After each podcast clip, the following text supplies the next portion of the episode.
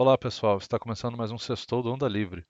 Eu sou o host, Fernando Lorenzon, e hoje nós vamos falar sobre conselhos profissionais de classe.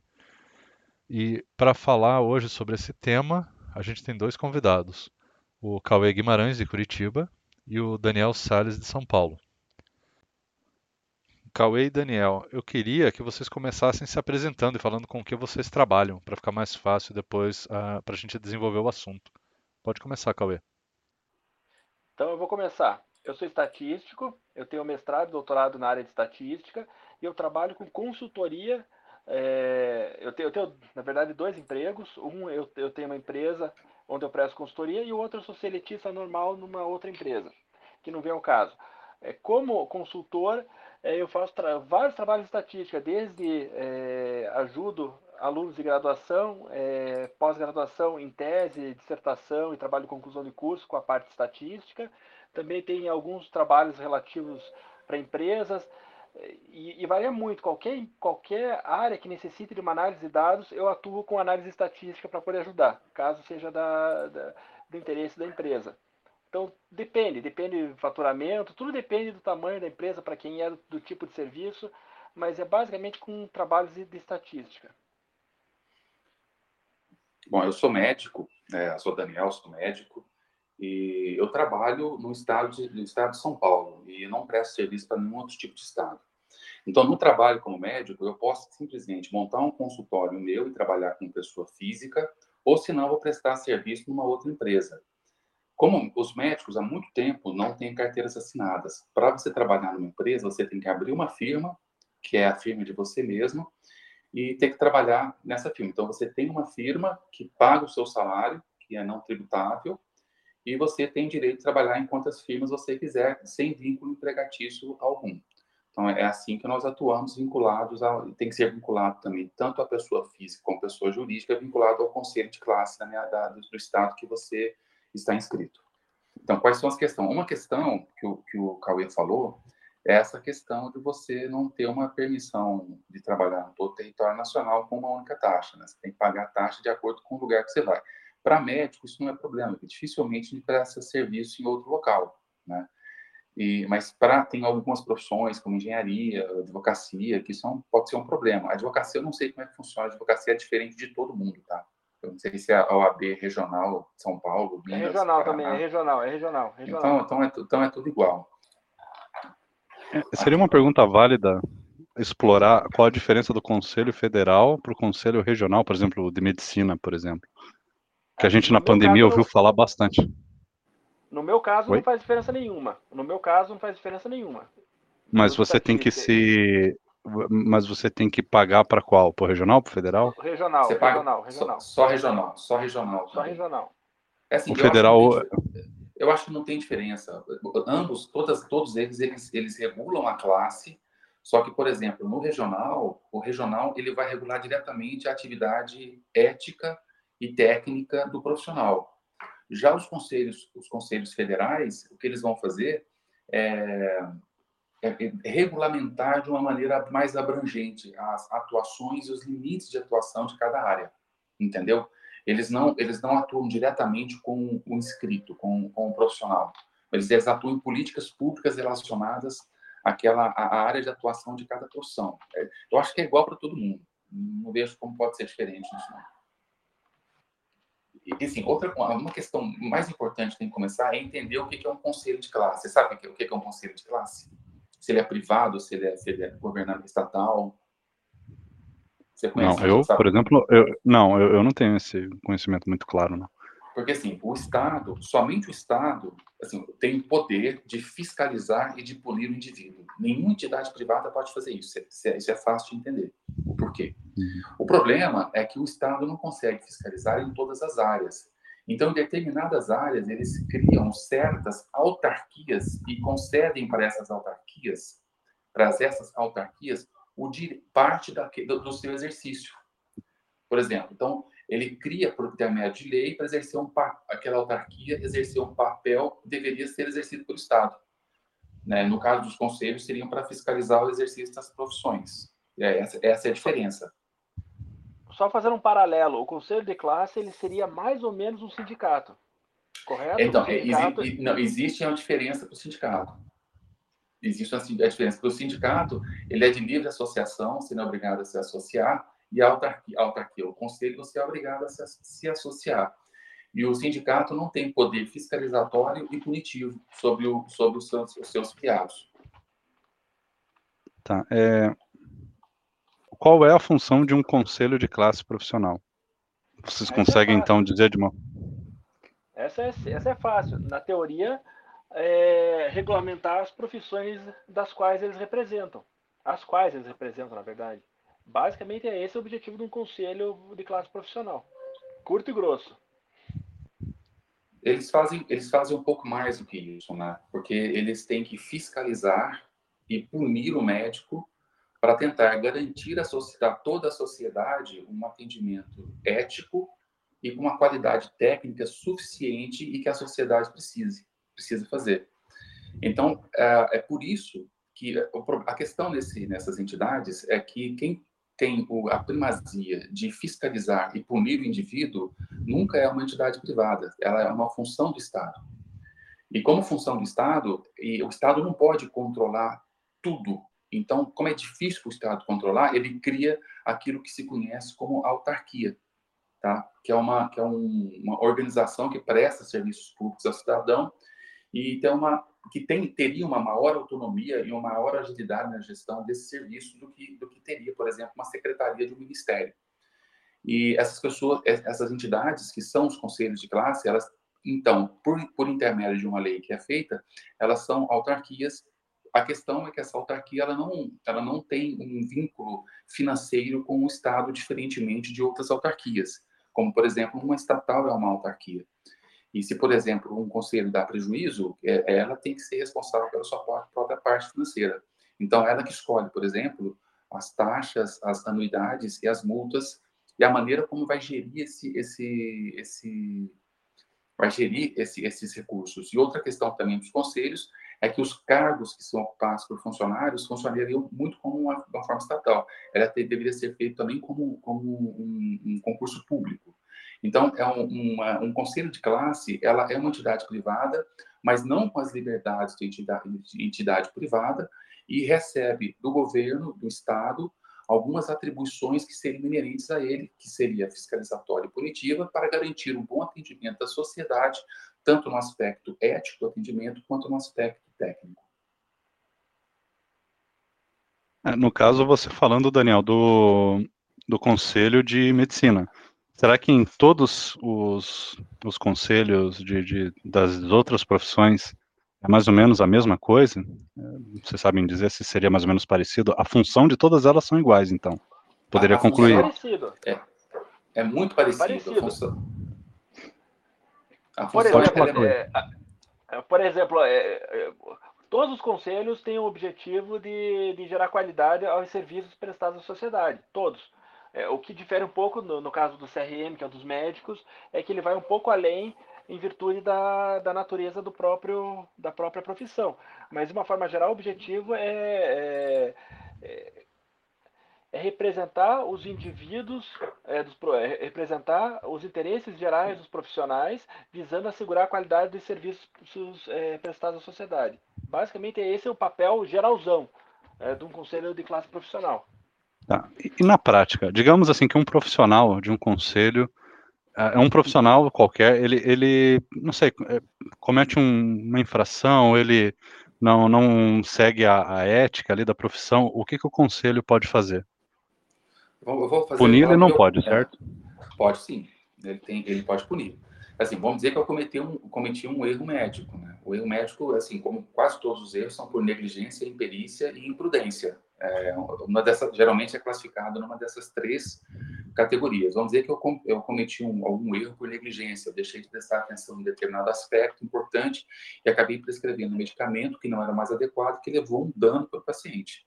Então, o paciente ele pode pegar e, e tentar me processar de duas formas. Ele vai no, na, na, justiça civil, me, protege, me protesta pelo dano pessoal que eu causei a ele, mas ele pode também, no conselho de ética do meu, do meu conselho, no qual eu sou, sou inscrito, para fazer uma representação uma queixa para mim.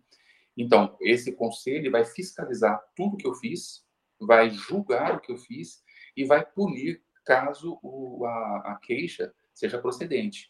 E a punição, por exemplo, no caso médico, caso para os médicos, você tem três, cinco tipos de punição, que é uma advertência privada, uma censura privada, uma censura pública, uma suspensão de 30 dias e até mesmo uma cassação do direito de trabalhar. Nós temos alguns médicos notórios que foram cassados. Aquele Abdelmaci, da, da, que fazia medicina genética, né, que fazia reprodução humana, ele teve o seu, seu registro cassado. Então, geralmente, você tem que fazer alguma coisa assim muito, muito grave, não, não um erro quase não humano para você, para você ser cassado. E eu creio, assim, o que eu não concordo muito com, com o Cauê, é que todas as entidades de classe, elas, elas também fiscalizam e elas também podem punir. Por exemplo, se você tem um CREA, um engenheiro que planeja mal uma obra, cai um prédio e mata uma dezena de pessoas, também vai ser processado civilmente, vai ser processado no seu conselho. E as punições são exatamente as mesmas, basicamente as mesmas. A diferença é que cada, cada conselho tem os seus próprios critérios que vão julgar se, porventura, houve ou não este, este erro. No caso da medicina, por exemplo, é bem conhecido o Código de Ética Médica, que é mais de uma centena de artigos que vai enquadrar lá cada um dos itens que você pode ser julgado e condenado ou absolvido internamente. O que o conselho não faz é te dar uma condenação civil. Isso aí é órgão do Ministério Público só que vai ser que vai ser responsabilizado por isso. Eu concordo com o Daniel. Eu concordo de uma forma geral com o Daniel. No, no meu conselho, eu nunca vi. É, existem as mesmas, os mesmos níveis de punição, mas eu nunca vi ser aplicado a nenhum. A nenhum estatístico que eu conheça é, sofreu qualquer uma dessas punições. Então, é, na prática. É, é que o, o, erro estatístico é mais difícil de ser percebido. Ah, o, o estatístico ele vai errar se ele for desonesto, ele não entregar um trabalho, ou ele entregar um trabalho com um, erro, um cálculo muito errado, que posteriormente, assim, você tem um, um, um, erro, por exemplo, de uma obra, não sei se o estatístico entra, entraria nisso, você pega toda aquela sequência de trabalho e vai chegar no estatístico. O médico é mais fácil de perceber e é mais comum o erro médico. O erro médico é mais comum que vocês imaginem. A gente erra porque é humano e humano, o ser humano erra com muita frequência. Então, existem muitos, muitos, muitos médicos que são processados no, no CRM. É, tudo que a gente não quer, assim, a gente se inscreve no CRM, mas a última coisa que a gente quer é receber uma carta de CRM. Graças a Deus, eu nunca recebi, mas quando chega, por exemplo, uma cobrança de uma taxa, um aviso de uma, de uma eleição que vai ter, o coração sempre dispara, porque pode ser uma queixa que você não tenha percebido, algum erro que você tenha cometido. É, no, no, meu, no meu caso aqui de estatística, tem um outro detalhe, tem outros dois detalhes. O primeiro, que eu acho que deve formar muito, mas muito menos estatístico do que médico por ano. É, se eu não me engano, não chega, não chega a 15 faculdades de estatística no Brasil. E o segundo é de que, é, para burlar a, as empresas, para burlarem os conselhos de estatística, o que, que, elas fazem? Elas não contratam o fulano como estatístico, ela contrata como analista de crédito, como analista de cobrança, como analista de prevenção à fraude, como ou só somente o título analista, especialista, especialista de risco, especialista de finanças.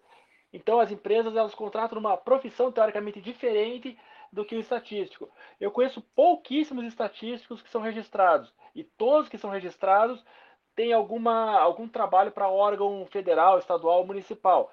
Então, se eu trabalho no IBGE, eu sou obrigado a ser registrado. Se eu, se eu sou professor de uma universidade federal, eu sou obrigado a ser registrado no Conselho Regional de Estatística.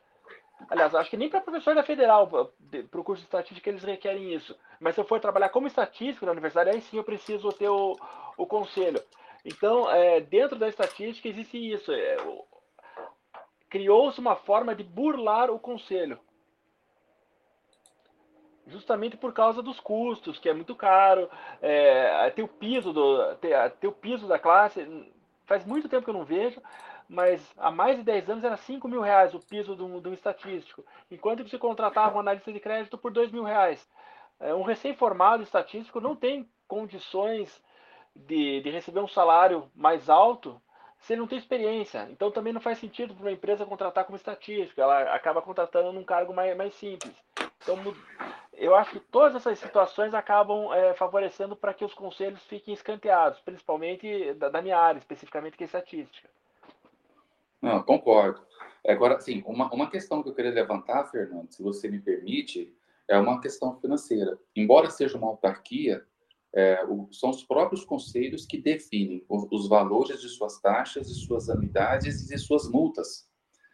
É, eu não sei, eu não sei a anuidade das outras classes. Na, como médio, como pessoa física, a gente paga algo em torno de 900 a mil reais por ano, cada médico. Mas como eu tenho que pagar para minha empresa, que é um pouco mais caro, eu pago cerca de 1.200 por ano para ter minha empresa. Então, por ano eu gasto cerca de 2 mil reais com... Eu gasto cerca de 2 mil reais com o meu conselho. No entanto, é, tem uma, parece que tem mais médico que gente no Brasil. São 500 mil médicos.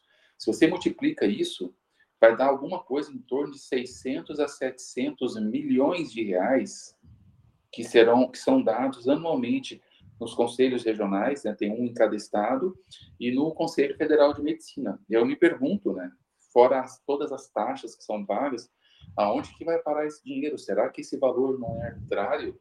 Será que esse valor não é muito acima do necessário, posto que a maioria dos médicos não usam serviço algum do CRM? Eu, possivelmente, o estatístico não usa serviço nenhum dos estatísticos, do, do Conselho de Estatística, então, esses valores arbitrários são, são extremamente elevados, me parecem basicamente injustos. Outra questão também é o fato de eu ter a obrigatoriedade de votar. Se eu não voto, eu pago multa. Eu não votei nas últimas duas eleições e paguei multa nas últimas duas eleições. Me chegou a multa, que na verdade eu não paguei, veio a cobrança judicial para pagar a multa de 500 reais que eu tive que pagar por conta de uma arbitrariedade do conselho. Eu sou mesmo obrigado a votar e pagar a multa. Se eu não voto na eleição para é, eleição mesmo, para mandar para cargos ele, elegíveis aqui no Brasil, eu pago uma multa de R$ 3,50. No meu conselho, eu pago uma multa de 200 e poucos reais. E outras taxas, qualquer, qualquer coisa que eu vou fazer lá, pedir uma, um certificado, alguma coisa, tem uma taxa que está envolvida. A anuidade parece que não cobre. Então, eu acho que há uma arbitrariedade, deveria haver uma regulamentação por parte, por conta de lei, que partisse do próximo, próprio Estado os valores de cada unidade, uma vez que são autarquias. Né? E eles têm que ter, ter, as autarquias também, eles têm controle do TCU. Eu falei que eu não sei para onde vai, mas o TCU controla cada um desses gastos também. Então, assim, o fato é que os conselhos regionais, eles fazem o que querem, do jeito que querem, parece uma espécie de CBS, sabe? Não tem controle de nada que faz, você não pode fazer nada do que aquilo, quem elege o presidente são as 27. É igualzinho. É igual, agora que eu estou pensando bem, é igualzinho a CBF. Quem elege o presidente da CBF são os 27 estados da, da, da federação. Os conselhos de classe é a mesma coisa. Quem elege os seus conselhos federais são os conselhos regionais de cada um, cada estado que representa. E a gente não tem acesso. E quando a eleição vai bem, ok. Mas, por exemplo, agora que a eleição do CFM foi muito ruim, quem está lá, quem tá lá dentro é um cara que está muito mais preocupado com política do que com, do que com medicina. Está passando a mão na cabeça de todo mundo que, que pratica uma medicina, especialmente né, relacionada à Covid.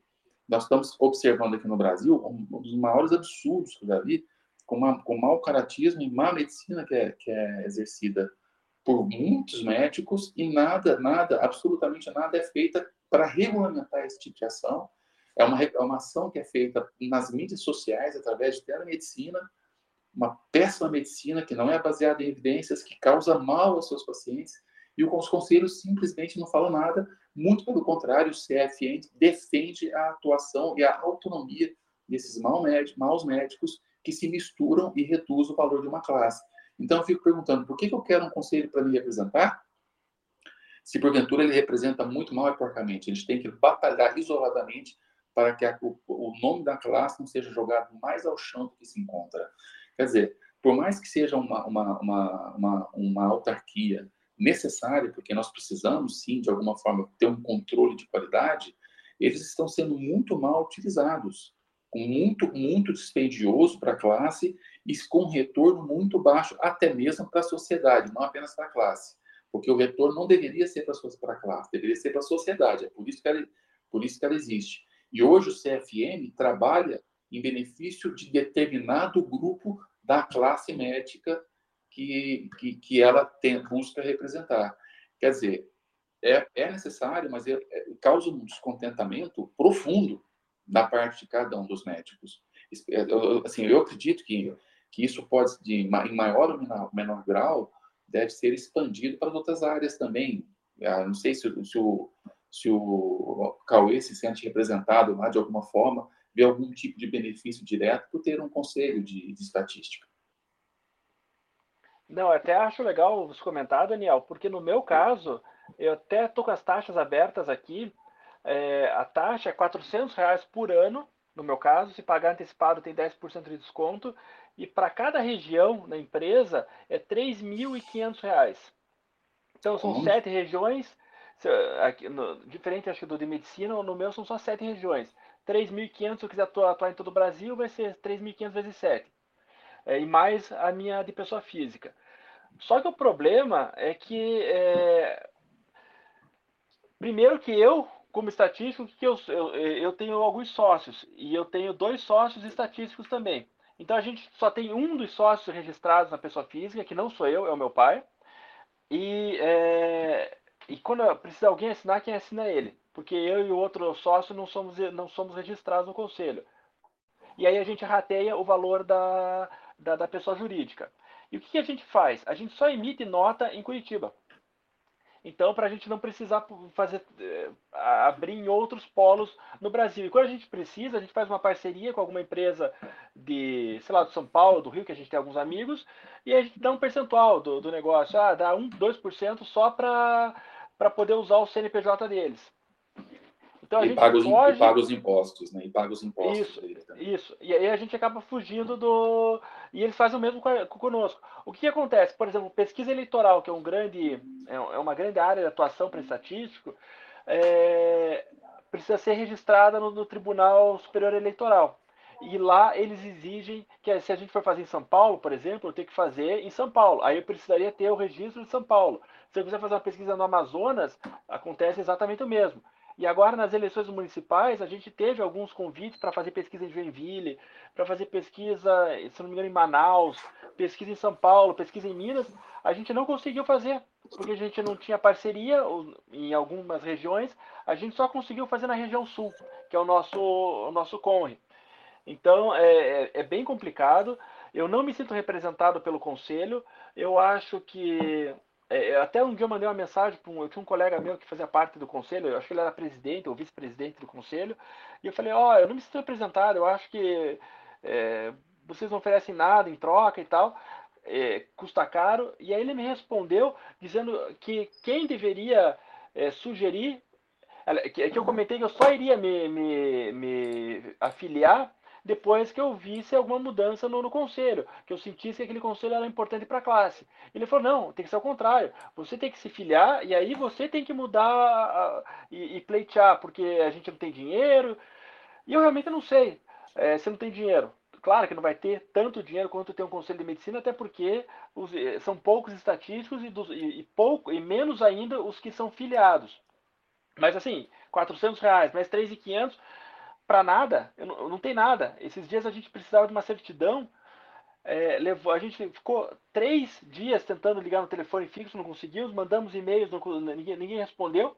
Aí a gente conseguiu o telefone do presidente de São Paulo, liguei para o presidente de São Paulo, que é um colega meu. O presidente de São Paulo ligou para o presidente do, do, Rio Grande do Sul, que é o, o, representante da região sul. Aí o presidente da região sul falou com o secretário, sei lá o quê, aí entrou em contato comigo.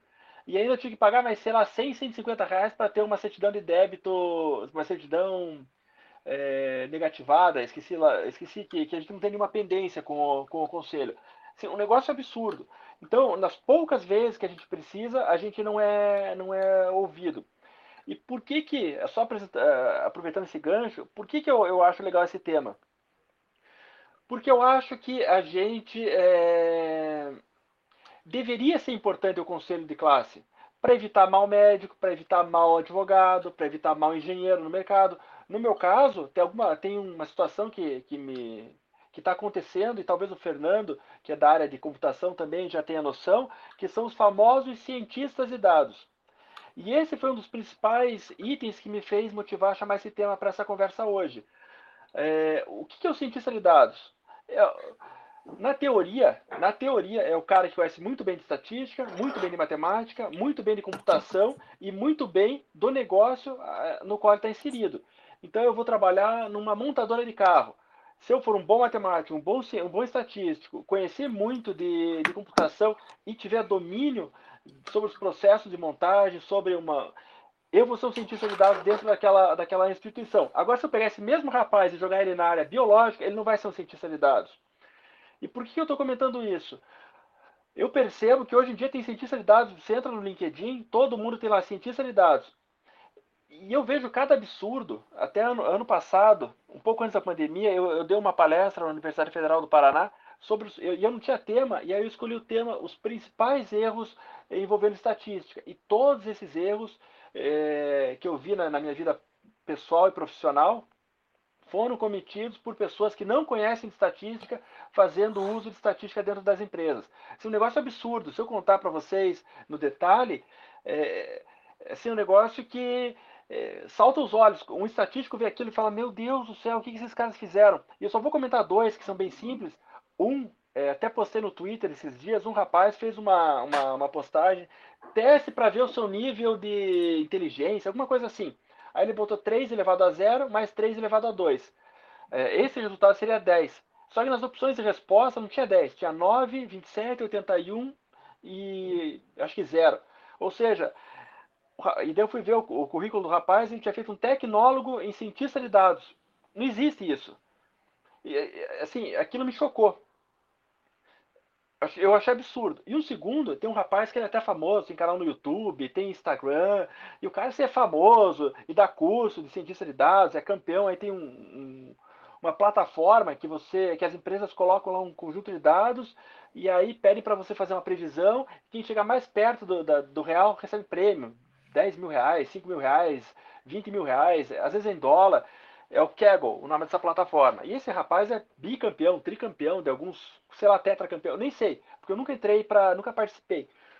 Mas ele pegou, fez um modelo estatístico e disse que o modelo dele acertou a final da Copa América, que a Argentina foi campeã.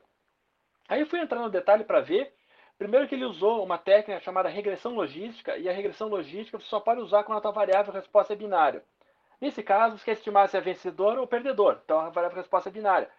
Só que ele tinha colocado no modelo o empate. Então, já não é mais binário. São três opções de resposta. Você não pode usar. Aí ele viu que tava dando, não estava ficando bom o modelo, ele tirou o empate fora.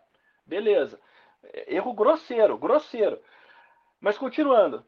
Aí a previsão dele deu que a probabilidade da Argentina ser campeã seria de 50,2% e do Brasil de 49,8%. Qual que é o problema? tem intervalo de confiança, os intervalos se sobrepõem. Então, você não poderia falar que o teu modelo acertou, porque eles estão empatados.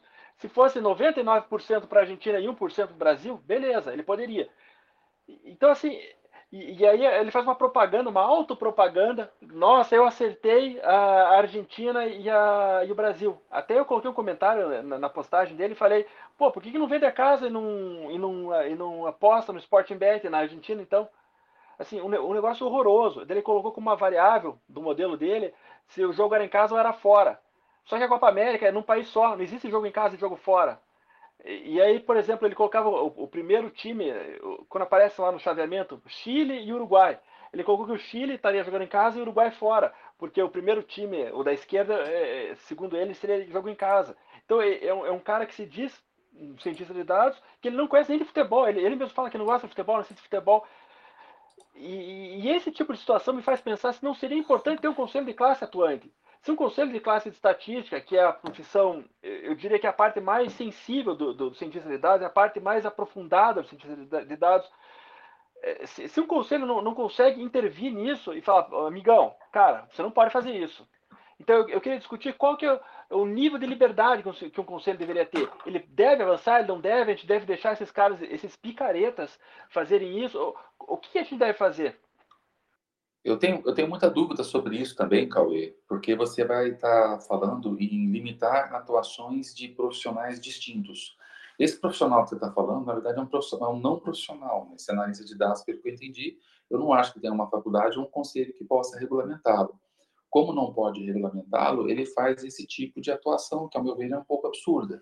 Isso, por um lado, fortalece a existência de conselhos de classe, já que já que os, se tivesse um conselho de classe não seria tanta tanta liberdade para fazer para cometer tantos erros, seriam fiscalizados e punidos quando necessário. Por outro lado, os conselhos de classe que atuam, por exemplo, o Conselho de Estatística, deveria ter um peso em inibir que tais condutas pudessem acontecer.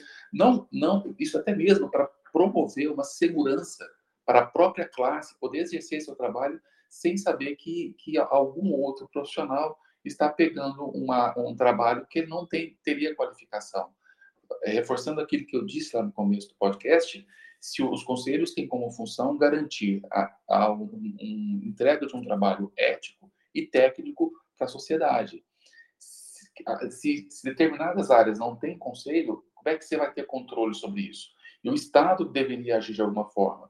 E o Conselho, por exemplo, de Estatística deveria acionar o Estado para que esse tipo de coisa não, acontecer, não aconteça. Mas tem um problema aí que eu vejo, e eu vejo isso muito na, na área de medicina também. Os conselhos, eles estão mais preocupados em fazer aquilo pelo qual eles foram, foram feitos. Controlar os médicos que são inscritos, por exemplo, na medicina. Os médicos que são inscritos nos seus conselhos. Se tem alguma, alguém cometendo algum tipo de falha fora da sua jurisdição, eles não se interessam em mexer com aquilo, primeiro porque eles não vão ter nenhum tipo de retorno financeiro. Aquelas pessoas, por, por exemplo, não cobram taxas. Eu não sei como é que funciona, é, por exemplo, na medicina. Os médicos, eles são inscritos apenas num CRM, num estado. Mas se ele prestar um serviço, um determinado serviço no outro estado, ele vai fazer a receita, ele vai receber um recibo e vai receber pelo trabalho. Na verdade, o estado que ele recebeu poderia fiscalizar esse médico e cobrar uma multa. Só que, como ele não tem aquele médico inscrito, ele não sabe disso. E o, o seu conselho do seu estado, que deveria ir a outro estado multar esse médico. Só que ele não faz isso porque não compensa financeiramente. Então, existem várias formas de se bular essa questão de você trabalhar no Estado. Uma outra questão importante também, que tem a ver um pouco com o que você falou, é a questão dos limites de atuação. Na área médica, isso é muito comum, que é o chamado ato médico. Até onde começa a atuação do médico, onde termina, onde começa do fisioterapeuta e onde termina, do farmacêutico e onde termina, da, da, e de outras áreas afins que também, também, por exemplo, odontologia, às vezes se mistura muito com, com medicina no trato de doenças do buco, maxilo. Então, até mesmo entre sociedades médicas também existem muitas áreas que se confundem. E a defesa dessas áreas é algo que deveria ser feito com um pouco mais de afinco para garantir a qualidade. E eles não, eles não atuam dessa forma. E eu, eu, assim, por exemplo, aonde começa o trabalho de engenheiro, até, até onde um arquiteto pode invadir na área de engenheiro? Como eles são dentro de uma mesma, no conselho, acho que o CREA tem engenharia e arquitetura e agronomia, se eu não, se eu não me engano. Então, eles têm que, eles têm que pegar e atuar para que nenhuma área invada a outra. Agora, se é um não profissional, como no caso desse, desse cientista aí que você falou, eu até me esqueci o nome dele, fica muito pouco provável que isso possa acontecer. Mas o seu conselho deveria, deveria representar junto ao Estado, ao Ministério Público, para que esses profissionais ou não trabalhassem ou de alguma forma se capacitassem para poder fazer parte de, de um determinado conselho e ter sua profissão regulamentada, trazendo então benefícios para toda a sociedade. É, eu percebo que é muito esse espírito libertário, esse pessoal que são os cientistas de dados é, atuais. Por exemplo, esse rapaz, eu não falei o nome dele para não, não expor, é, mas ele, ele largou a faculdade. Ele fez lá um ano de direito, dois anos, e depois estudar por conta, porque hoje em dia você encontra aí vários cursos gratuitos, é, ou alguns até bem baratinhos pagos, e você faz lá e acha que está aprendendo. E, e, tem muitos cientistas de dados hoje trabalhando como freelancer. E aí acaba queimando a classe. É, e muita gente, a profissão de estatístico já é uma profissão que pouca gente sabe o que faz. Aí aparece o cientista de dados que faz a mesma coisa, então acaba, de certa forma, não concorrendo, mas poluindo, e esses maus cientistas acabam impactando negativamente na percepção em relação ao trabalho do estatístico. Eu, particularmente, eu evito usar o termo cientista de dados quando alguém vai, vai falar para mim, ah, tem uma vaga cientista de dados, eu já nem tenho interesse. Eu já, ou se eu for, eu falo, ó, eu até aceito a vaga, mas eu quero trabalhar com nome estatístico, matemático, qualquer coisa. Me tira fora do cientista de dados, que para mim isso daí virou pejorativo. Dentro ali do nosso mundo é, de exatas, é, as pessoas que se intitulam cientista de dados, a gente já olha, já, já olha picareta Tá assim, sublinhado, picareta embaixo da, da testa.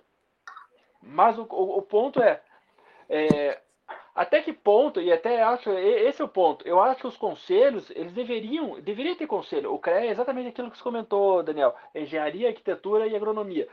Os conselhos deveriam ser é, facilitadores para os seus afiliados. A, ajudar a, a, fazer, por exemplo, vistorias, a fazer o que, o que a gente comentou no começo do podcast, que é o que ele se propõe, a, a certificar a qualidade do profissional. E eu, eu percebo que eles não estão preocupados com isso. E eu acho que uma solução, e aí eu queria conversar com vocês, eu acho que deve existir os conselhos, mas eu acho que os conselhos deveriam ser mais ou menos como é hoje o, a parte de sindicato. Então, você não ser obrigado a ser, a ser sindicalizado ou ser obrigado a participar de um conselho. Você tem uma certificação, é, e você, se, se você quiser contribuir para aquela associação, para aquele conselho, somente aquele conselho fizer coisas que sejam interessantes. Ah, mas como que o conselho vai certificar se você é um bom estatístico? Aplica uma prova.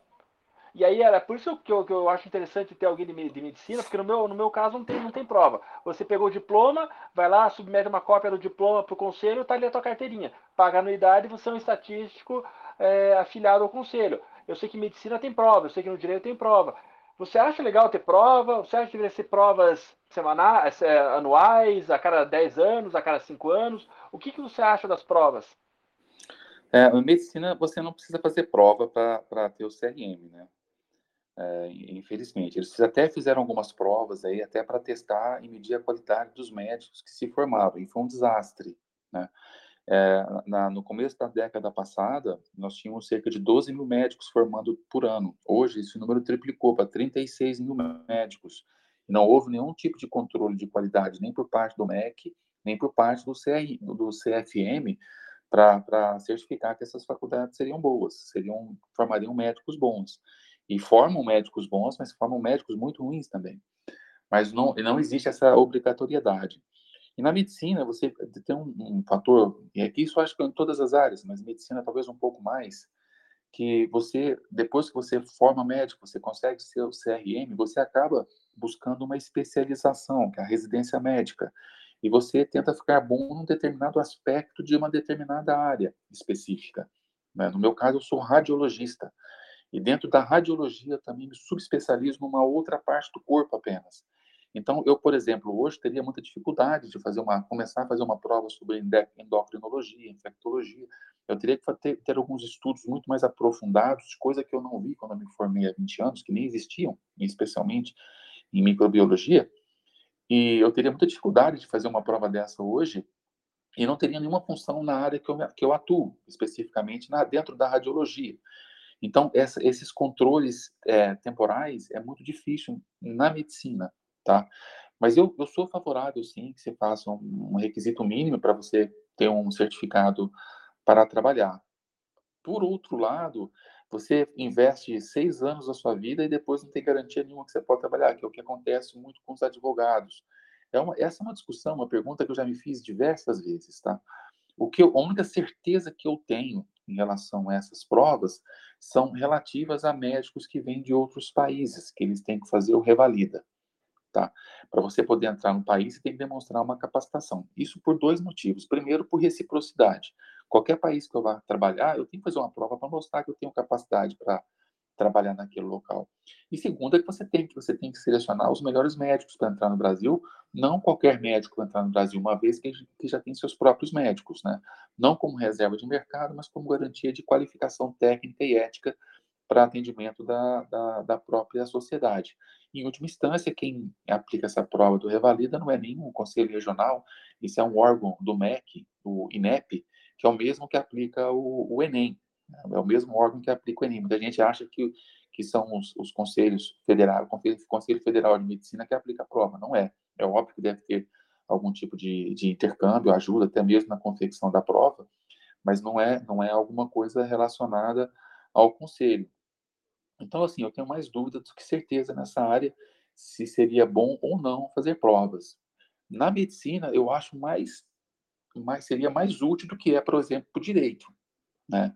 Porque eu escolho direito, o cara for mal lá, eu troco de, de, de, de advogado no meio do caminho. Trocar de tratamento no meio do caminho para o médico é muito mais complicado que trocar de advogado, né? Lógico que tem perdas. Quando você pega um advogado ruim, por mais que você troque de advogado, ainda assim você vai ter perdas. Mas eu acho que na questão da medicina seria mais urgente ainda do que na, na, na, na questão, da, questão da, da OAB, né?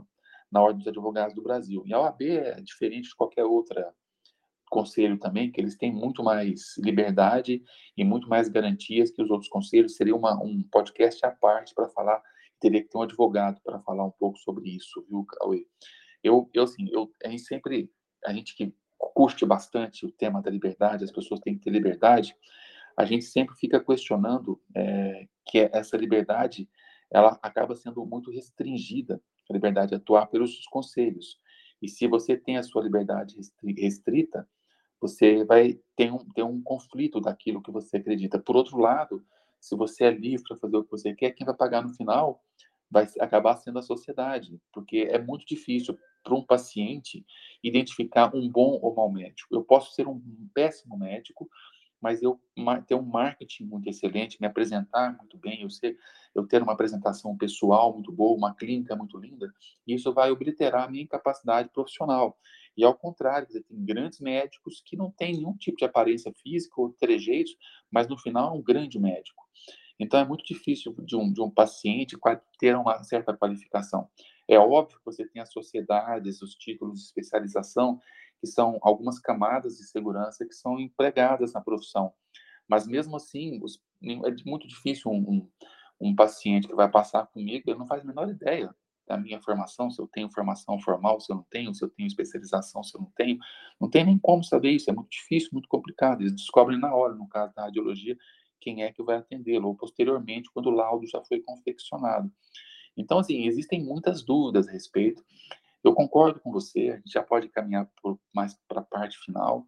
Eu acho que esses conselhos, eles são necessários, é, essas, essa fiscalização e eventual punição são, são são temas que me faz tomar mais cuidado ainda com a minha área, porque ninguém quer ser fiscalizado nem punido. Isso é alguma coisa boa que pode estar trazendo um benefício total para a sociedade, mesmo que alguma, algum detrimento à minha liberdade.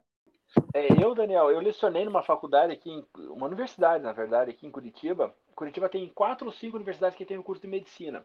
E eu comecei a lecionar lá faz uns oito anos. Quando eu lecionava lá, havia 80 vagas para o curso de medicina eram em torno de 5 mil reais a mensalidade. Quando eu saí de lá em 2018, eles estavam 460 vagas, se eu não me engano, para o curso de medicina, 440, quase 500 vagas. Eles aumentaram cinco vezes, seis vezes a, a capacidade de, de, do curso de medicina. Eles tiraram, eh, tinham, era, os blocos eram por cores, tinha lá o bloco amarelo, que era da administração, contabilidade, blá, blá, blá, blá. É, e, e, cada bloco tinha uma cor. O meu bloco era o amarelo, porque eu dava aula em economia, administração, contabilidade. Eles tiraram a gente de lá, colocaram mais um prédio só de medicina e nós fomos dar aula em outro campus. Colocaram a gente num outro campus completamente, num prédiozinho no centro. É, porque virou uma fábrica, assim, e aí isso é uma percepção que eu tenho, virou uma fábrica de formar médico. Então já tinha as outras quatro universidades que já tem uma até federal, tem a PUC e mais outras duas particulares que já, já formam bastante médico e ainda eles botaram mais 400 vagas. E eu me lembro que o vestibular nem era tão concorrido. É, com 80 vagas, dava 20 para um, 15 para um. É, quando que o vestibular de uma federal é 80 para um, 70 para um aqui. E hoje, com 400 vagas, acho que entra todo, todo mundo. Eu acho que o cara tiver 7 mil reais, 8 mil reais, que acho que está a mensalidade agora, se ele tivesse dinheiro para pagar, ele entra. E eu também vejo muita gente aqui do, do da minha região que não consegue é, fazer nessas faculdades particulares porque é muito caro, eles vão para a Argentina, ou vão para a Bolívia, ou vão para o Paraguai fazer faculdade lá para depois voltar e revalidar o diploma. Então, é, eu, eu acho que na medicina ainda, concordo com você, é mais sensível, e deveria ter, ser, ter um critério, ser, ser, mais rigoroso o critério.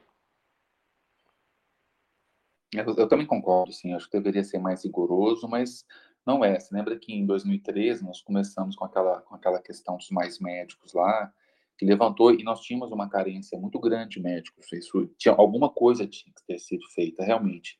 A questão é fazer sem qualidade e sem controle, sem um mínimo controle adequado. Foi basicamente isso que aconteceu, mas isso é, é motivo para um, um novo podcast.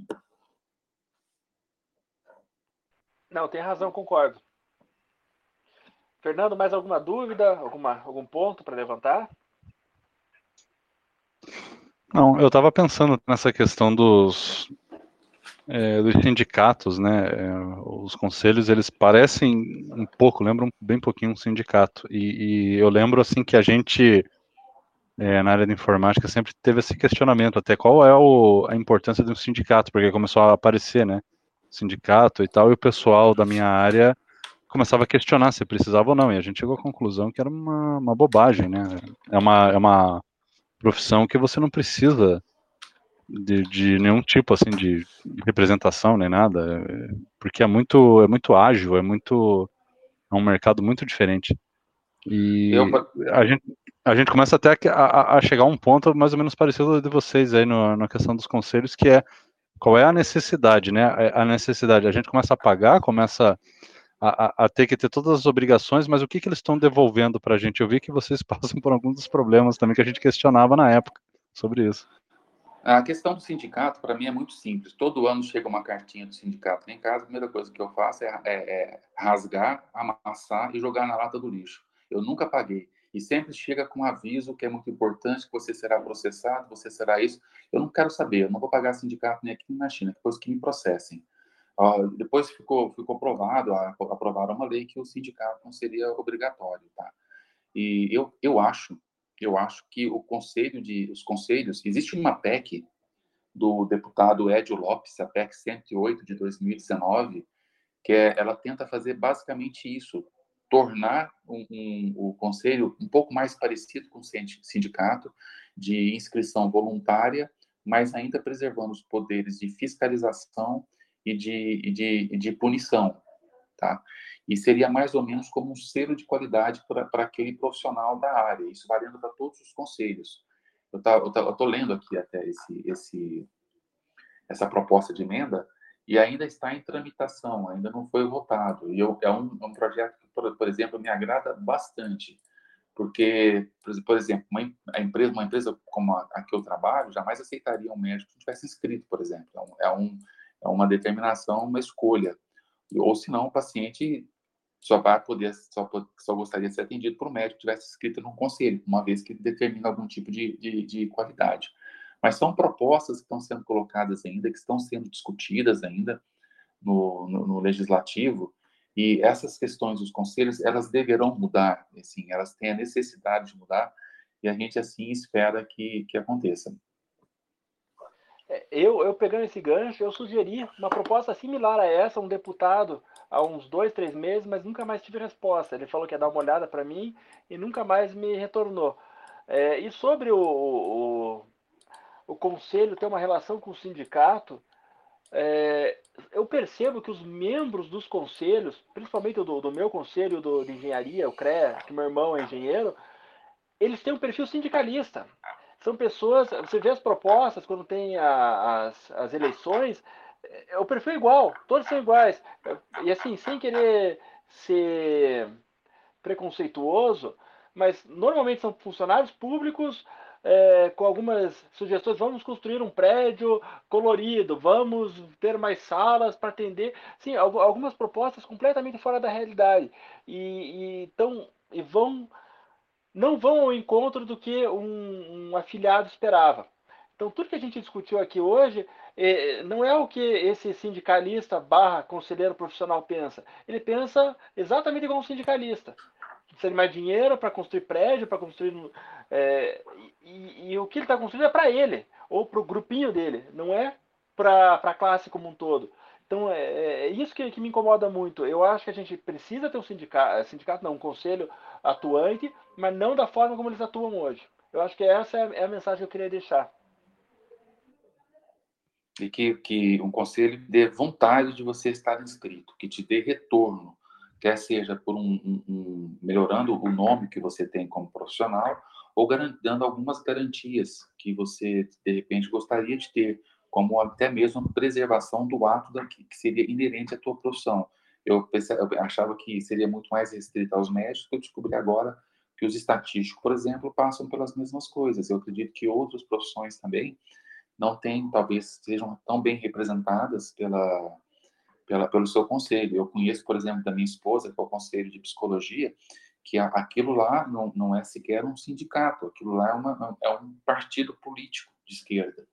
Então, assim, é alguma coisa assim, muito, muito ruim, você tem que ter obrigatoriedade de se filiar a algo que não tem o menor, a menor responsabilidade de lhe devolver um serviço de qualidade.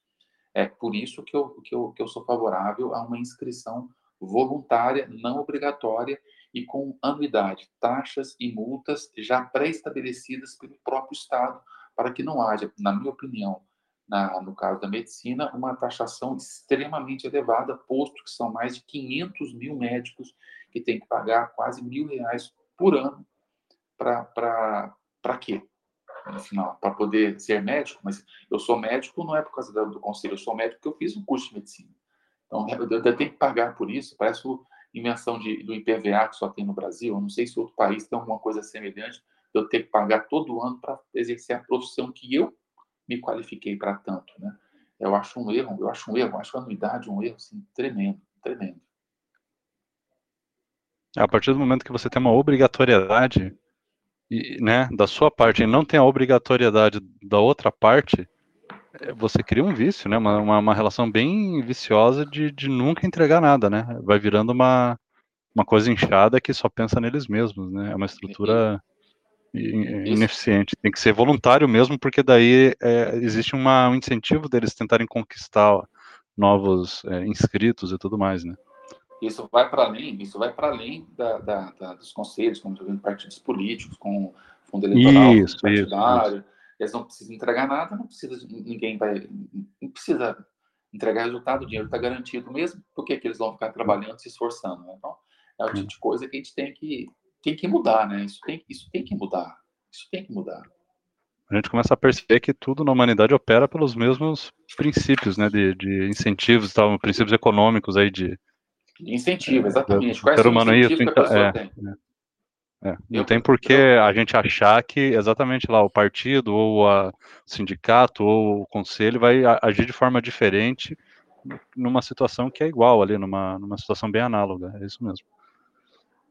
Então, beleza, pessoal. Isso aí. Então, queria agradecer a todo mundo. Eu vou encerrar por aqui a gravação. A gente se vê no próximo Sextou do Onda Livre.